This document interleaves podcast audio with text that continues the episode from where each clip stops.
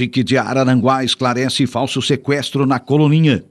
Nesta quinta-feira, dia 10, ontem, portanto, a Polícia Civil, por meio da Divisão de Investigação Criminal, a de Araranguá, esclareceu um falso sequestro ocorrido na noite da última quarta-feira, dia 9, no bairro Coloninha, aqui em Araranguá. O caso foi comunicado à DIC no final da manhã e a vítima, de 11 anos, foi localizada por volta de 16 horas. De acordo com o delegado Jair Pereira Duarte, após intensa investigação, foi descoberto que a criança estava na casa de um adolescente de 14 anos no bairro de Veneia. A equipe da DIC de Araranguá foi acionada por volta de 11h30 da manhã de ontem, quinta-feira, sobre um caso de extorsão mediante sequestro.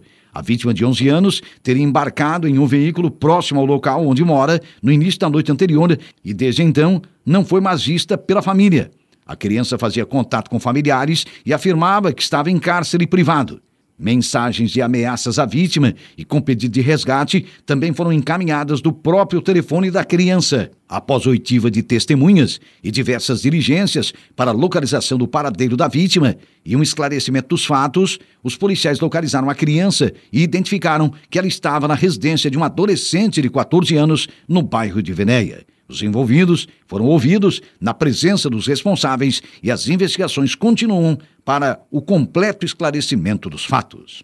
Casal acusado de tráfico de drogas é preso pela Polícia Militar em favela do bairro de Veneia. A PM de Araranguá realizou mais uma prisão por tráfico de drogas em Araranguá no início da madrugada desta sexta-feira, dia 11. De acordo com a Polícia Militar, uma guarnição abordou um casal em uma residência da favela do bairro de Veneia, que fica próximo ao UCA, por volta de uma e meia da madrugada de hoje, e apreendeu na ocasião em torno de 10 gramas de crack e mais 238 reais em dinheiro. Após o flagrante, o homem de 32 e a mulher de 33 anos foram conduzidos à central de polícia aqui em Araranguá, onde foram autuados por tráfico de drogas pelo delegado Flávio Gorla e, em seguida, removidos para o presídio regional, onde se encontram à disposição da Justiça.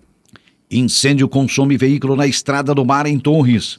O Corpo de Bombeiros de Pasto de Torres foi acionado por uma unidade de Torres no Rio Grande do Sul para atender uma ocorrência de incêndio a veículo no município de Torres no início da tarde de ontem, quinta-feira, dia 10. A guarnição de Pasto de Torres foi chamada por volta de 12h30 de ontem porque os bombeiros de Torres estavam envolvidos em uma outra ocorrência no interior de Morrinhos do Sul, também no estado gaúcho.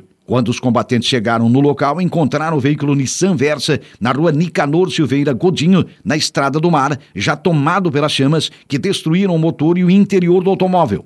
Os bombeiros de Pasto de Torres montaram então uma linha de ataque com lance de mangueira e usaram cerca de 500 litros de água para o combate e o rescaldo. Após a operação de combate ao incêndio, o veículo foi deixado aos cuidados do condutor.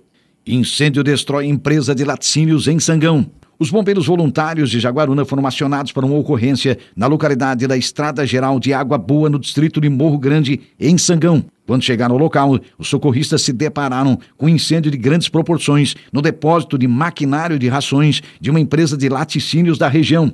Lá estavam armazenados galões de combustíveis e veículos, como trator, reto escavadeira e um caminhão-tanque. Uma parte da estrutura já estava tomada pelo fogo. Os bombeiros iniciaram o combate direto às chamas, começando pela parte que ainda não tinha sido atingida pelo fogo, na tentativa de salvar alguns equipamentos e materiais. Após ter sido controlado o incêndio, foi realizado então o rescaldo. A estrutura metálica, veículos e escombros dificultavam a chegada da água com efetividade, sendo necessário retirar manualmente para poder chegar no foco do incêndio, relatou a corporação. Homem que matou mulher grávida facadas na região do Alto Vale é preso aqui no sul catarinense. A Polícia Civil, com apoio da Polícia Militar, prendeu nesta quinta-feira, portanto ontem, o suspeito do feminicídio que ocorreu no último sábado em Aurora, no Alto Vale de Santa Catarina.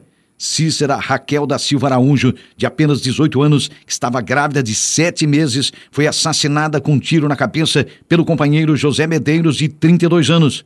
O crime ocorreu ainda na frente da enteada da vítima de apenas um ano e meio de idade. As forças de segurança da região do Alto Vale estavam desde o dia do crime em busca de informações que levassem ao paradeiro do investigado.